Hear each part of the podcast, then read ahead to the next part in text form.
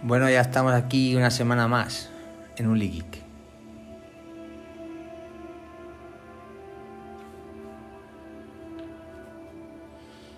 Normalmente siempre empezamos con, con una frase de alguno de mis pensadores favoritos. Hoy me gustaría empezar sobre una paradoja, un poco filosófica. Vamos a hacer una entrada reflexionando sobre la paradoja del barco de Teseo.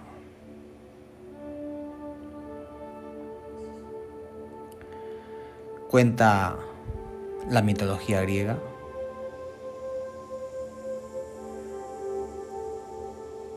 que en el curso de sus viajes en el barco de Teseo las maderas se rompían o se pudrían y tenían que reemplazarse. Todas las maderas, todos los remos, prácticamente todas las piezas del barco de Teseo tuvieron que ser sustituidas. Cuando Teseo volvió a casa,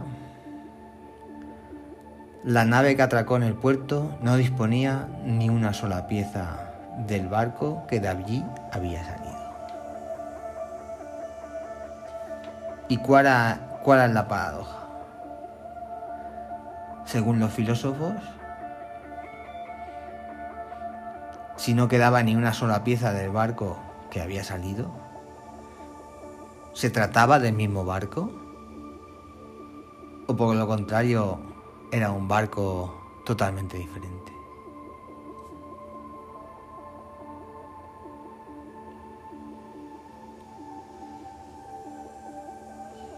Muchas veces tendemos a pensar que nuestra identidad es única e inmutable, que siempre es igual.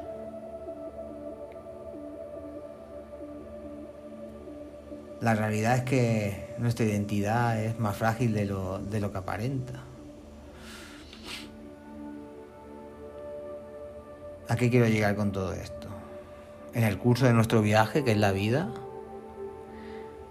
nosotros también vamos cambiando maderas que se rompen.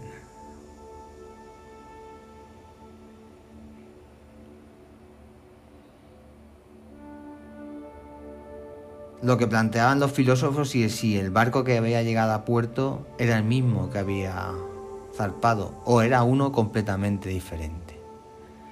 Lo que yo planteo aquí en este momento es si la persona que llega a puerto es la misma o es una completamente diferente. Si cambia nuestro físico, seguimos siendo los mismos. Si cambia nuestra personalidad, seguimos siendo los mismos.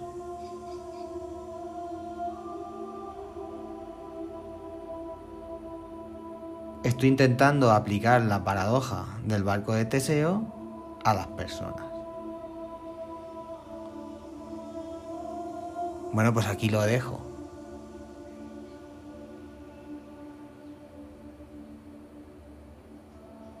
Aquí os dejo algo en qué pensar.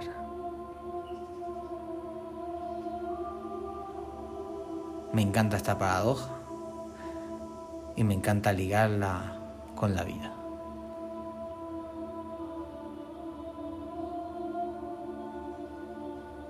Si queréis más saber sobre deseo y demás, pues me lo comentáis. Viendo que el programa que realizamos de misterio y tecnología está funcionando muy bien, me planteo hacer algún programa más de misterio. Pero bueno, de momento hoy vamos a conocer las noticias tecnológicas de la semana. Bueno, pues toca hablar de Meta y toca hablar de las empresas de Mark Zuckerberg. Eh, desde que Meta, anteriormente llamaba Facebook, ya sabemos, siempre lo recalco por aquí, que Meta engloba las empresas de Facebook, Instagram y WhatsApp. saliera a bolsa en el año 2012, sus ingresos crecieron cada año. Incluso en 2018, cuando la compañía se vio salpicada por el escándalo de Cambridge Analytica. Y en 2021, cuando se sacó a la luz una serie de prácticas cuestionables. Ahora, y pese al optimismo de, de Matt Zuckerberg, con su metaverso y sus otros proyectos que tiene en mente, Meta se enfrenta a un panorama muy complejo. La primera caída de ingresos de su historia, como compañía que registra en bolsa, que llega acompañada de una disminución del 36% de sus ganancias. Meta presentó este miércoles sus resultados financieros del segundo trimestre en 2022. Según Bloomberg, en informe para los inversores, el gigante de las redes sociales anunció una caída de 1% en sus ingresos trimestrales. Los mismos se situaron en 28.800 millones de dólares, por debajo de los 29.100 millones de dólares del mismo periodo del 2021. Los ingresos también se situaron por debajo de los proyectados por los analistas de Wall Street, que estimaban que la cifra alcanzaría unos 28.900 millones de dólares. Además, el golpe llegó por el lado de las ganancias, que estas fueron unas 6.700 millones de dólares entre abril y junio, un 36% menos que las ganancias registradas en este mismo periodo hace justo un año. El declive también se hizo presente en la cantidad de usuarios activos mensuales de Facebook, la red social insignia del conglomerado, pasó de tener eh, usuarios activos 2.936 millones a tener 2.934 millones. Estamos hablando de una bajada de 2 millones de usuarios activos. Pero registraron un, aumento del 1% interanual. En cualquier caso, en este conjunto de factores, las acciones de la compañía cayeron alrededor del 4%, del 4% entre horas.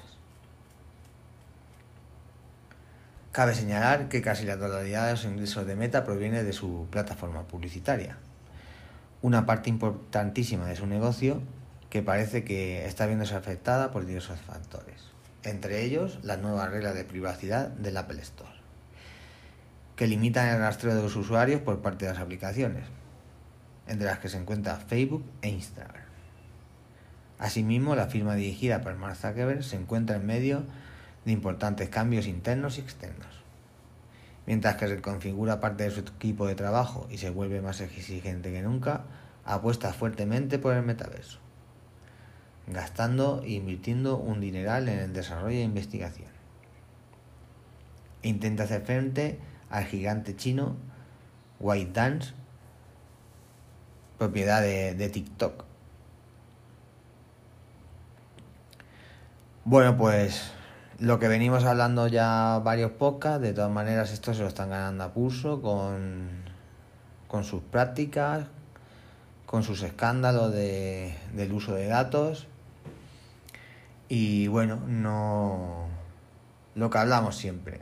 Eh, creo que el final está lejos aún, pero creo que, que Facebook y, y, y, lo que es la empresa Meta eh, debe ser una empresa siempre en caída. Pero bueno, pues seguiremos hablándolo. Yo no podía negar que, que no me alegro porque realmente las prácticas de esta empresa eh, con los datos no son no son un ejemplo de nada. Bueno, pues vamos a hablar de la noticia de la semana y de una de las noticias del año. Y si no habéis estado dentro de una cueva o habéis estado totalmente aislados del mundo, os habréis enterado de esta noticia. Ya no solo de tecnología, porque creo que eh, todos los medios de comunicación la han dado difusión. Bien, y no es otra que Amazon Prime sube el precio de 36 euros anuales a 49,90 en España lo que significa que es un aumento de más o menos de un 39%. Eh, bien, esto tiene poco que comentar. Lo único, eh, pues conocer un poco los servicios que te presta Amazon eh, si vas a pagar estos 49,90 a partir de septiembre. Los que renuevan la cuota antes de septiembre pues van a tener la suerte de tener un año por los 36 euros. Bien, ¿qué es lo que me parece a mí? Bueno, me parece que estaba totalmente fuera de mercado lo que era la cuota de Amazon Prime, eh, teniendo en cuenta todos los, los servicios que te aporta. Vamos a recopilar, te aporta el tema de los envíos y, y la resolución de garantías de una manera rápida. Te aporta la plataforma de vídeo, como Amazon Prime Video, con multitud de series y, películas. Te, aparta, te aporta el Amazon Music, eh, con, con bastante música y canciones, el básico, digamos, no el premium, que por el premium tendrías que pagar un, un plus, pero bueno, con el básico, con el de también te entra un montón de, de música. Tendrá almacenamiento en la nube también de, fotos de manera ilimitada y creo que son 5 o 15 gigas de, vídeos. Tendrá lo de Amazon Gaming, que son juegos muy básicos, pero al fin y al cabo ahí tienes unos juegos. Y bueno, todo esto te entra, digamos, en lo que es tu suscripción de, de Amazon Prime.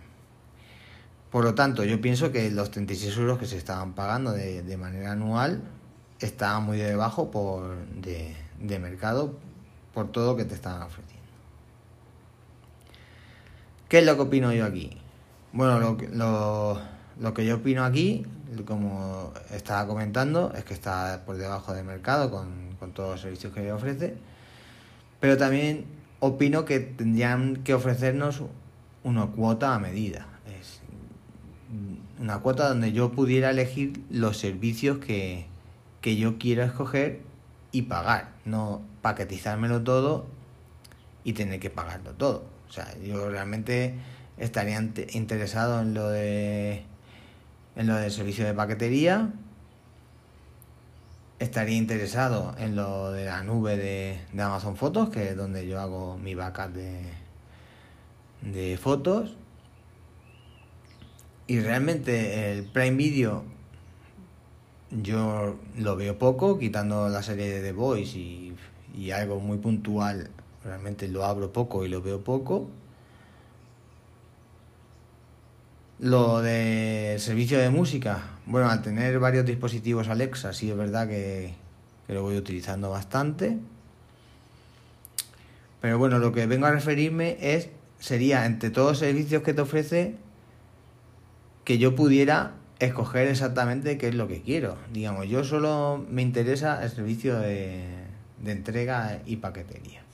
Pues bueno, si yo solo me interesa eso, realmente pues que me bajen la cuota. Si yo después a, eso le quiero añadir el Prime Video, le quiero añadir la nube para fotos, le quiero añadir cualquier otra cosa, eh, pues que me den otro precio. Esto sería lo ideal, ¿vale? pero de momento Amazon apuesta por paquetizar todos sus servicios y ofrecértelos así. Bien, eh, me parece que sigue siendo un precio bastante razonable por todos los servicios que te están dando. Ahora ya aquí eh, cada uno pues tiene que valorar y, saber si le conviene pagar o no pagar el Amazon Prime. De todas maneras, ya os digo que esta cuota no va a quedar aquí, esta cuota mm, va a seguir subiendo, ¿vale? Si, nos ponemos a mirar eh, los precios que tenemos en, los países de alrededor, eh, mientras que en España vamos a pagar 49,90, en, en Francia van, a pasar a pagar 69 euros. y en, y en Alemania 89. Bien, pues yo pronostico que en 3 o 4 años nos vamos a plantar en los 89 euros anuales de Alemania y que por ahí va a estar más o menos lo que sería el precio de mercado de todo, paquete, de todo el paquete que te está ofreciendo Amazon. A partir de aquí, ya no sé si Amazon eh, te va a dar en algún momento, cuando empiece a subir más el precio, la opción de tu poder eh, elegir los servicios que quieres para poder rebajar un poco la factura de, de la suscripción o va a estar paquetizado siempre. Bueno, pues aquí queda la noticia. Bueno, pues estamos en verano y tenemos ya que estar mirando un poco hacia el invierno y a lo que se nos viene encima energéticamente eh, de cara a este invierno. Por el tema de, la guerra de Rusia que no parece tener un final en breve y con todo lo que ello conlleva eh, para Europa. Por lo tanto, eh, estamos conociendo una noticia que Europa ya empieza a mover ficha eh, para lo que se plantea como un invierno muy duro para el sector energético. Mientras Gazprom ha anunciado que el gasoducto de Nord Stream 1 solo operará al 20% de su capacidad, la Unión Europea ha cerrado esta semana un acuerdo para reducir el consumo de gas, un pacto en el que ha llegado los 27 ministros de energía donde no todos han defendido las mismas posturas, como viene siendo habitual en Europa. Mientras países como Alemania se ven directamente afectados, desde España se defiende la excepcionalidad que supone la península ibérica. La nueva excepción ibérica del gas, lo que lo que significa que Europa reducirá el consumo de gas en un 15% a partir de agosto, con la idea de llegar al invierno con más reservas. Sin embargo, España se ha negado en rotundo. Y finalmente ha logrado salirse con la suya, una vez más. La normativa energética, patada por la Comisión Europea, se aplicará de forma distinta a España y Portugal. De forma voluntaria se plantea un recorte del 15% que pasará a ser obligatorio en caso de que se declare emergencia energética. Sin, embargo, España disminuirá el consumo entre un 7 y un 8%. Este nivel es suficiente para no tener que introducir ninguna medida obligatoria de racionamiento y sin medidas de ahorro y flexibilización, según lo describen los Ministerios de Transición Ecológica.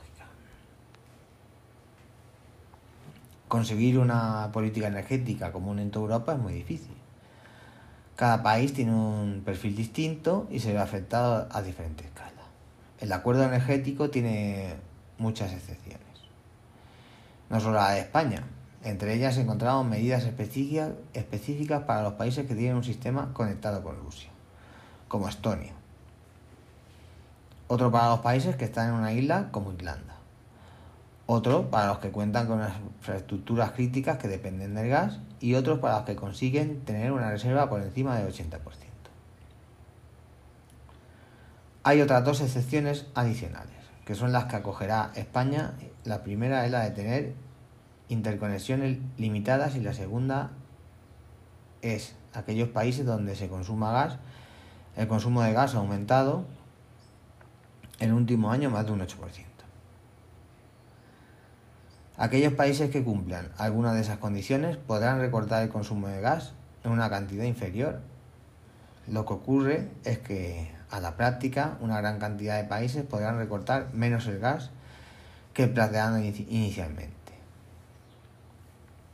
Alemania es uno de los países más afectados por la falta de gas ruso. Y Europa sí se lo está haciendo saber. Desde España los mensajes y las declaraciones han sido bastante evidentes. Somos solidarios, pero no se puede pedir un esfuerzo desproporcionado, comenta la ministra Teresa Rivera. España no había vivido por encima de sus posibilidades energéticas. La famosa solidaridad europea vuelve a vivir un episodio crítico. En los tiempos de crisis bancaria, Alemania tuvo que derivar fondos a los países del sur. Ahora la situación es el contrario. España, Portugal, Irlanda, Grecia, Italia, en menor medida, no dependen tanto de gas ruso como Alemania. Y el canciller de, de alemán, Olaf Scholz, está pidiendo unidad a Europa. y espera que los Estados miembros no bloqueen egoístamente las decisiones europeas. En respuesta, desde España, la ministra Guerra subrayó la necesidad de mostrar solidaridad. El gas bate récord de los 200 euros megavatio hora. Mientras Europa discute, el precio del gas sigue totalmente disparado. Esta semana el índice de, de la TTF llegó a alcanzar los 227 euros megavatio hora, un precio de infarto que muestra la gravedad de la situación. Para hacernos una idea, en pleno invierno de 2021 el gas alcanzó el récord de 180 euros megavatio. Uno de los motivos es la reducción del suministro de gasoducto Nord Stream. De los 66 millones de metros cúbicos diarios que se enviaban en las últimas semanas, hoy solo se está enviando el 33 millones de metros cúbicos. Por lo tanto, se ha reducido eh, a la mitad de cimiento. La excusa es la falta de una turbina Siemens bloqueada en Canadá debido a las sanciones económicas. Si no fuera por el tope del gas, el precio de la electricidad en España estaría disparado. Países como Francia tienen estos días un precio de energía que supera los 500 euros el megavatio hora. A estos niveles, la viabilidad de algunas empresas que requieren mucha electricidad empieza a verse seriamente afectada. La guerra por el gas lleva en Europa hacia la recesión. Los altos costes de la energía llevan a Europa hacia la recesión. Los precios excepcionalmente altos del gas y la electricidad ahora colaboran para la inflación, pero harán perder competitividad en la industria alemana y europea, lo que derivará en una pérdida de confianza de los consumidores, una situación difícil de sostener alimentada por Putin y donde cada país de Europa reflexiona sobre su propio modelo energético. Bueno, pues esto es lo que se nos viene encima en invierno y, lo que se nos viene encima a nivel también económico, no solo energético. Porque con unos precios totalmente disparatados de la energía no podemos ser competitivos. Y si no somos competitivos, pues esto es el mercado. Se moverá hacia otros mercados. Ya no estamos hablando solo de, fábricas que, produzcan, sino estamos hablando de, generar pesticidas para nuestros campos y de generar piensos para nuestra ganadería. Por lo tanto, eh, se está bien afectado todo.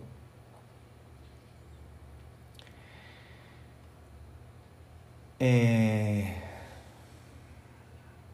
bueno, pues vamos a ver cómo evoluciona la cosa. Aquí está claro que Putin no da su brazo a torcer, está claro que Europa tampoco parece que lo esté dando. Eh, los países del sur de Europa somos bastante menos menos dependientes de lo que sería la energía del gas ruso. Pero está claro que las grandes locomotoras europeas, eh, que al fin y al cabo son los que mueven Europa económicamente, tanto Alemania como Francia, eh, sí necesitan de una energía más barata y, se nutren especialmente de, estos gasoductos.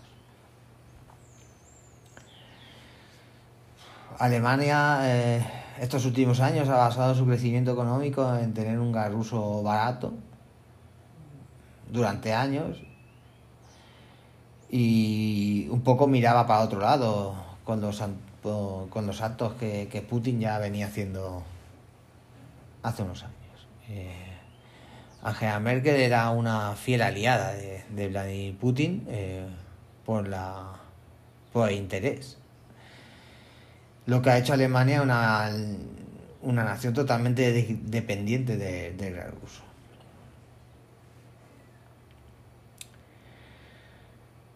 Bueno, pues pues un poco es lo que estamos padeciendo en, en Europa. Unos políticos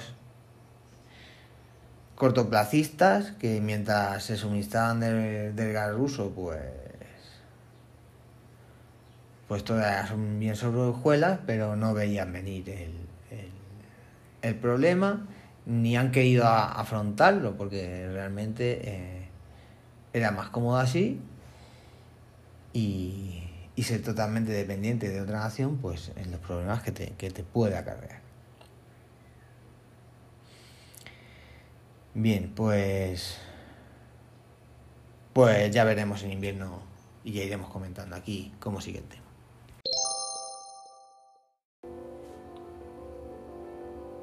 Bueno, lo vamos dejando ya por hoy. Recordando nuestra vía de contacto, uligeek.gmail.com